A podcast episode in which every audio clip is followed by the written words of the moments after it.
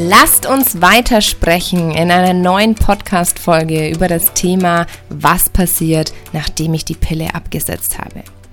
Wir haben in dem Podcast schon super viel darüber gesprochen. Ich möchte die Pille absetzen. Ich traue mich nicht, die Pille abzusetzen. Ich möchte eine hormonfreie Verhütung. Ich habe mit der Pille aufgehört. Was passiert hier eigentlich gerade mit meinem Körper? Was kann ich tun? Wie kann ich meinen Körper unterstützen? Es gibt eine Menge Folgen hier schon, die ihr einfach mal äh, durchscrollen könnt und mal ein bisschen suchen könnt. Da sind einige spannende Themen schon online gegangen. Ich möchte heute nochmal mit euch über das Thema Verhütung sprechen. Denn ich denke, das ist die Frage, mit der wir uns am, vermutlich am meisten beschäftigen, bevor wir absetzen, aber auch am meisten irgendwie damit beschäftigen, ob wir wirklich absetzen sollen, weil was mache ich dann mit der Verhütung? Oder auch wenn ich abgesetzt habe und irgendwie feststelle, das Kondom ist irgendwie nicht so die beste Lösung, weil es ist halt irgendwie schon was zwischen uns.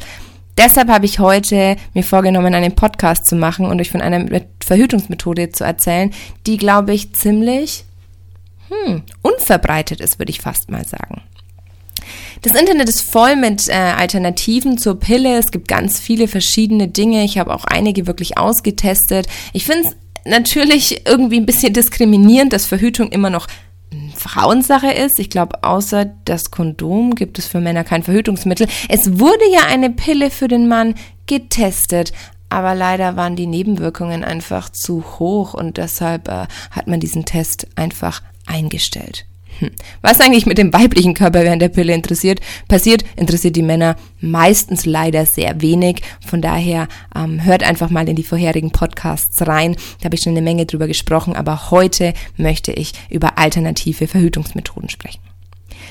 Das Kondom ist, denke ich, die einfachste Lösung, vor allem für die Frauen, die Singles sind. Ist ähm, Kondom für, zu verwenden natürlich das unkomplizierteste, das sicherste, sage ich mal. Ähm, unkompliziert, wenn man jetzt nicht festgebunden ist, aber in einer Beziehung ist bei ganz vielen Paaren, mit denen ich auch gesprochen habe, das Kondom eigentlich keine gute Verhütungsmethode. Man hat nicht nur irgendwie so das Gefühl, dass trotzdem was zwischen einem ist und nicht nur der Mann findet oder viele Männer finden das ja weniger gefühlsintensiv.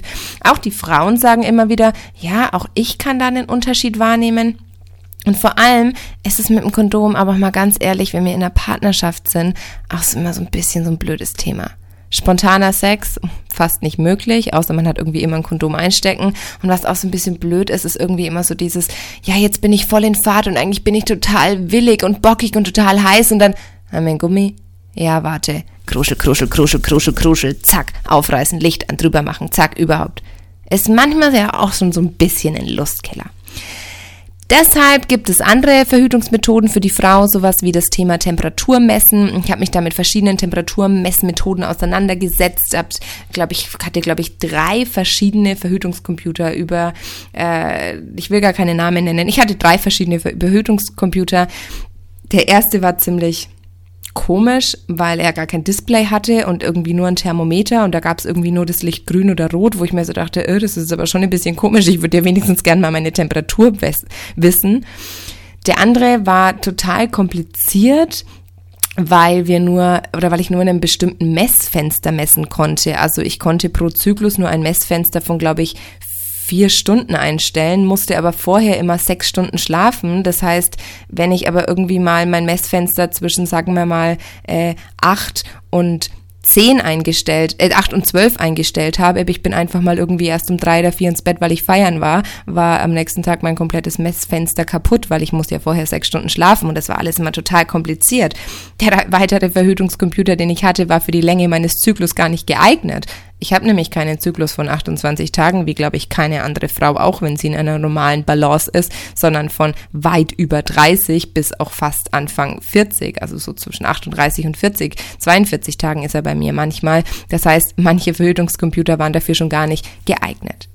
Die NFP-Methode ist eine total gute Methode. Alles, was es braucht, ist eigentlich ein äh, Thermometer mit zwei Kommastellen, findet ihr bei Amazon und ähm, ein bisschen so Einlese, ähm, ja, die Lust sich einzulesen, sage ich mal. Da gibt's online auch ganz viele verschiedene Anleitungen, wie ihr das eintragen müsst, wie ihr das messen müsst. Es ist mit einem ganz normalen Thermometer viel einfacher als mit irgendeinem Computer. Denn ihr kriegt auch so ein bisschen ein Gespür für euren Körper. Wie ist meine Temperatur? Wie verändert die sich? Wenn ich Alkohol getrunken habe, wenn ich feiern war, wenn ich wenig Schlaf habe, wenn ich Stress habe, verändert sich auch meine Körpertemperatur. Das heißt, es ist wirklich eine gute Verhütungsmethode, um auch so ein bisschen in euren Körper reinzuspüren. Ihr wisst genau, an welchen Tagen sollte ich keinen Sex haben oder sollte ich vor allem keinen ungeschützten Geschlechtsverkehr haben. Und das ist durchaus eine sehr intelligente Lösung. Ja, dann gibt es natürlich auch noch ähm, Dinge, die man sich einsetzen lassen kann. Ich persönlich bin ein sehr purer Mensch. Ich mag es einfach, wenn mein Körper rein ist und irgendwie doch gar nichts von außen beeinflusst wird. Ähm, ich möchte mir kein Metall in meinen Körper einsetzen lassen, weil ich glaube, dass Metall im Körper ähm, ja nicht immer sehr hilfreich sein kann. Ich glaube, dass es auch viel blockiert. Ich glaube einfach sehr an energetischen Fluss im Körper, an, an den Fluss in meinem ganzen System, an meine Lebenslinien, diese Lebensader, an den Fluss in der Mitte meines Körpers, die verschiedenen Chakren. Und ich glaube, wenn ich mir in meine Gebärmutter etwas ein haken lasse und durch meine Gebärmutterwand da durchstechen lasse, ist es für mich etwas, was überhaupt nicht in Frage kommt. Die Frauenärztin, bei der ich vorher war, meinte, nein, nein, es ist nur so ein ganz kleiner Stich in ihre Gebärmutter und die Hormone, die wirken nicht auf ihr gesamtes Körpersystem, sondern die Hormone wirken wirklich nur in der Gebärmutter, wo ich mir so dachte, nur ein kleines Loch in meiner Gebärmutter, Schleimhaut und wirken Hormone nur in meiner Gebärmutter. Das klingt so, als wäre meine Gebärmutter irgendwie nur, keine Ahnung, ausgeklammert von meinem Körper nicht so wichtig. Die Gebärmutter ist das, wo Leben heranwächst. Die Gebärmutter ist das, wo, wo ein Kind entsteht. Das ist ein unfassbar sensibles und hochkomplexes Zentrum meines Körpers. Und ich soll da irgendwie nur ein paar Löcher reinstechen, damit ich da irgendwie ein Metallteil reinhängen kann. Für mich nichts. Es gibt Frauen, die sind damit mega zufrieden. Für mich war es einfach keine Option. Es gibt noch ein paar andere, ähm, ja, sage ich mal, Methoden, auf die ich jetzt gar nicht genauer eingehen möchte, denn für mich kommt eine Verhütungsmethode extrem in Frage und die ist überhaupt gar nicht verbreitet. Es handelt sich um das Diaphragma. Das Diaphragma, vielleicht denken sich jetzt die meisten, was für ein Ding, habe ich noch nie gehört, ich habe keine Ahnung, ist auch so ein bisschen bekannt als das Kondom der Frau. Denn das Diaphragma führen wir Frauen in unsere Joni ein und es wirkt als Barriere, denn, denn dieses Diaphragma verwehrt den Spermien den Zugang zur Gebärmutter. Ja, was ist das Diaphragma eigentlich überhaupt und aus was besteht es? Das Diaphragma ist so ziemlich rund. Ich würde mal sagen, so vielleicht hm, sechs Zentimeter im Durchmesser. Es ist rund oder oval und ist aus einem ganz flexiblen Federung, der mit Silikon überspannt ist. Das heißt, es ist medizinisches Silikon, es ist kein Plastik oder sowas, sondern es ist wirklich hochwertig ähm, und ihr könnt es einfach ganz unkompliziert wirklich in eure Juni einführen. Und ich möchte euch jetzt ein bisschen genauer erklären und vorstellen, weil es wirklich einfach eine super coole ähm, Verhütungsmethode ist. Das Diaphragma wird in Kombination mit einem schützenden Gel verwendet, das ihr auf das Diaphragma auftragt quasi und euch einführt. Und dieses Gel ist auch keine Chemie oder so, sondern es wirkt auf der Basis von Milchsäure und die senkt den pH-Wert einfach in der Joni ab und verhindert, dass erstens verlangsamt es die Beweglichkeit der Spermien und zweitens verhindert es auch den Aufbau in der Gebärmutterschleimhaut, dass die Spermien sich da so wirklich einnisten können durch diese Milchsäure.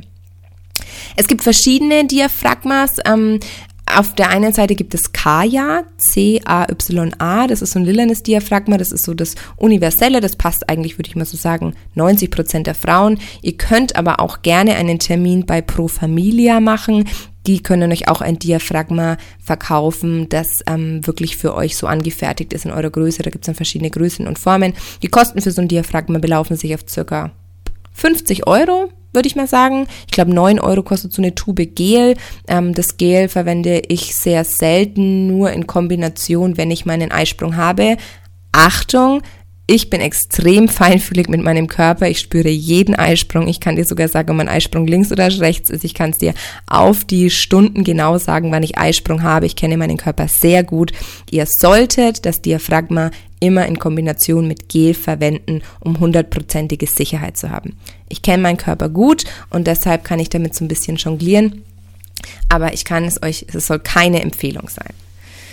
Das Diaphragma wird euch leider nicht vom Frauenarzt eingesetzt oder ähm, verschrieben oder werde da schlecht beraten. Ich weiß irgendwie auch nicht warum. Ich glaube, es liegt einfach darauf, dadurch, daran, dass die Frauenärzte mit dem Verkauf der Pille wirklich am allermeisten verdienen. Das ist, ich glaube, das Haupt, hauptgebrauchteste oder meistgebrauchteste äh, Medikament in Gesamteuropa, würde ich jetzt mal fast schätzen. Die kriegen da Provision vermutlich, ähm, verkaufen es einfach super gerne, weil ihr immer wieder zu ihnen kommen müsst, immer wieder Rezepte haben.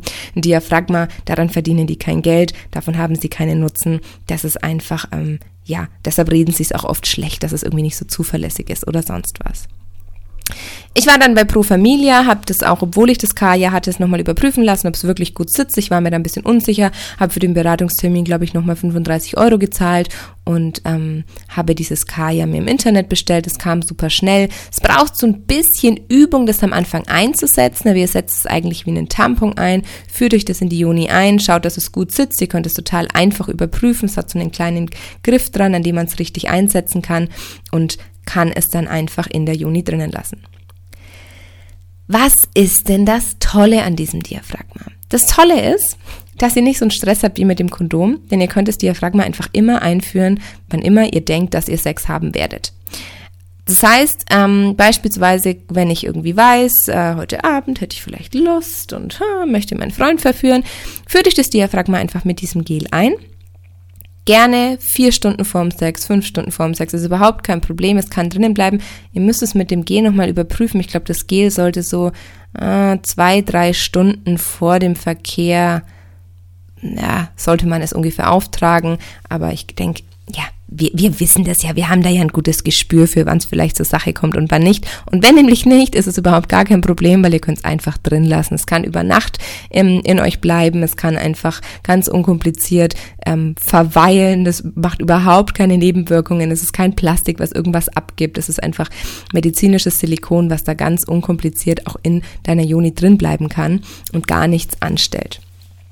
Wenn es aber zu Verkehr kommt und wenn dein Partner auch in dir quasi einen Orgasmus hat und die Spermien in dir sind, ist es so, dass das Diaphragma auf jeden Fall danach noch drin bleiben sollte. Da gibt's auch so gewisse äh, Stunden, die da vorgegeben sind. Ich glaube, acht Stunden sollte man sich ungefähr ähm, daran orientieren, dass man das Diaphragma nicht rausnimmt, weil es natürlich dann passieren kann, dass nach dem Rausnehmen ähm, noch irgendwelche Spermien übrig bleiben und sich noch bewegen und dann irgendwie doch in die Gebärmutter wandern wandern. Das heißt, da sollte man die Zeit wirklich beachten, es drinnen zu lassen. Ja, und danach nehmt ihr es einfach raus, spült es unter Wasser ab und legt es zurück in die Schale, lasst die Luft trocknen und könnt es sofort am nächsten Tag wieder einsetzen.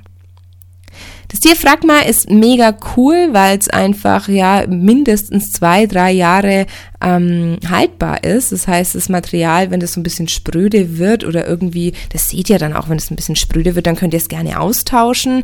Oder wenn ihr auch größere Gewichtsschwankungen habt oder nach Geburten oder so, sollte man das Diaphragma vielleicht auch nochmal überprüfen lassen. Aber so ist es mega unkompliziert. Ihr zahlt einfach einmal Geld, habt es immer zu Hause. Ich habe auch zwei. Eins, was ich irgendwie immer mitnehme, wenn ich irgendwie auch, keine Ahnung, in dem Hotel mal einfach bin oder im Urlaub bin, dann habe ich eins für unterwegs und ich habe eins einfach, was immer zu Hause im Schlafzimmer ist und das ist super, super unkompliziert. Das Diaphragma muss nur ange angewendet werden, wenn es tatsächlich zum Geschlechtsverkehr kommt. Das heißt, ich muss nicht wie die Pille irgendwas einnehmen oder irgendwas nehmen, was äh, mich beeinflusst, sondern ich kann es wirklich vor Ort nehmen, habe aber nicht das Problem wie mit einem Kondom, dass es irgendwie im Vorspiel dann so ein blöder Moment ist. Kann es natürlich auch sein, wenn es eher spontan ist. Baby, hast du das Diaphragma schon drin? Oder weiß ich nicht, äh, wie ihr da kommuniziert. Aber oft ist es ja auch einfach nochmal gut, sich nochmal schnell frisch zu machen, auf Toilette zu gehen und es einfach einzusetzen. Das Diaphragma ist latexfrei, das heißt, es äh, greift auch einfach nicht in den Hormonhaushalt ein und ist extrem gut verträglich. Es gibt absolut keine gesundheitlichen Nebenwirkungen, keine Langzeitfolgen und gar nichts. Ähm, und das Diaphragma ist aber, glaube ich, eher für Frauen, die eine ja, eine, ein gutes Körpergefühl haben. Ähm, es wird für vielen auch als wertvolle Selbsterfahrung einfach geschätzt, weil man seinen Körper auch ein bisschen besser kennenlernt.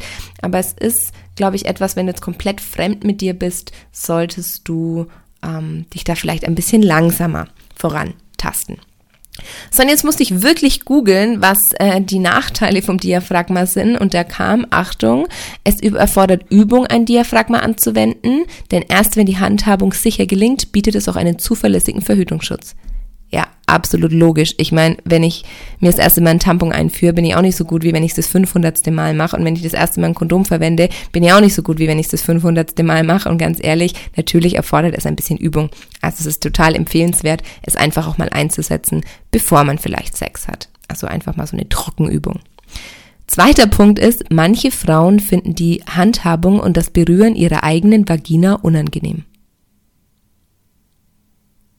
Mhm. Naja, also wenn man es unangenehm findet, seine eigene Juni zu berühren, dann äh, ist es natürlich nicht geeignet, das zu verwenden. Ich frage mich dann allerdings, was diese Frauen machen, wenn sie ihre Periode haben oder wenn sie Sex haben.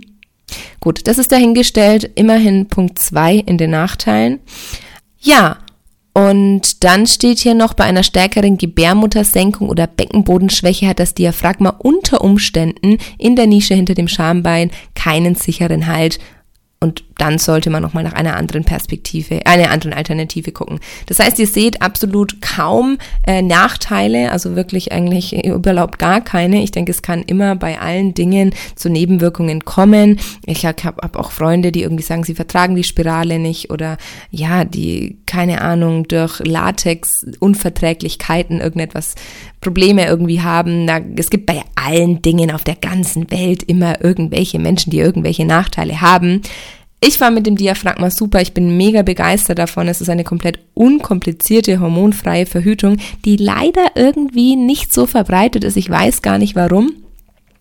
Viele fragen ja auch so, ja, wie ist es irgendwie mit dem Schutz? Laut Verpackung hat das Diaphragma eine 97-prozentige Sicherheit.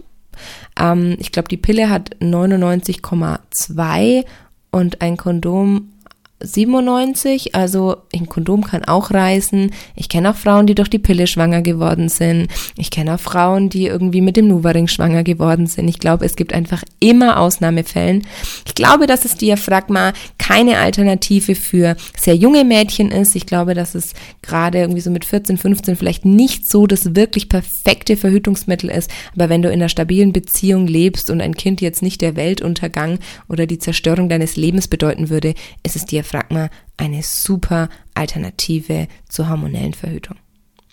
Ich hoffe, der Podcast hat dir geholfen. Ich hoffe vielleicht, dass du von dem Thema vorher noch nicht so viel gehört hast und gerade denkst, boah, geil, ich muss das unbedingt mal googeln. www.kaya.de C-A-Y-A ist ähm, das Diaphragma, was am meist, meisten bestellt wird, was den meisten Frauen wirklich gut passt. Und ich wünsche dir viel Spaß beim Ausprobieren und viel Spaß dabei, dich mit deinem Körper zu beschäftigen und die beste Lösung für dich und deine Verhütung zu finden.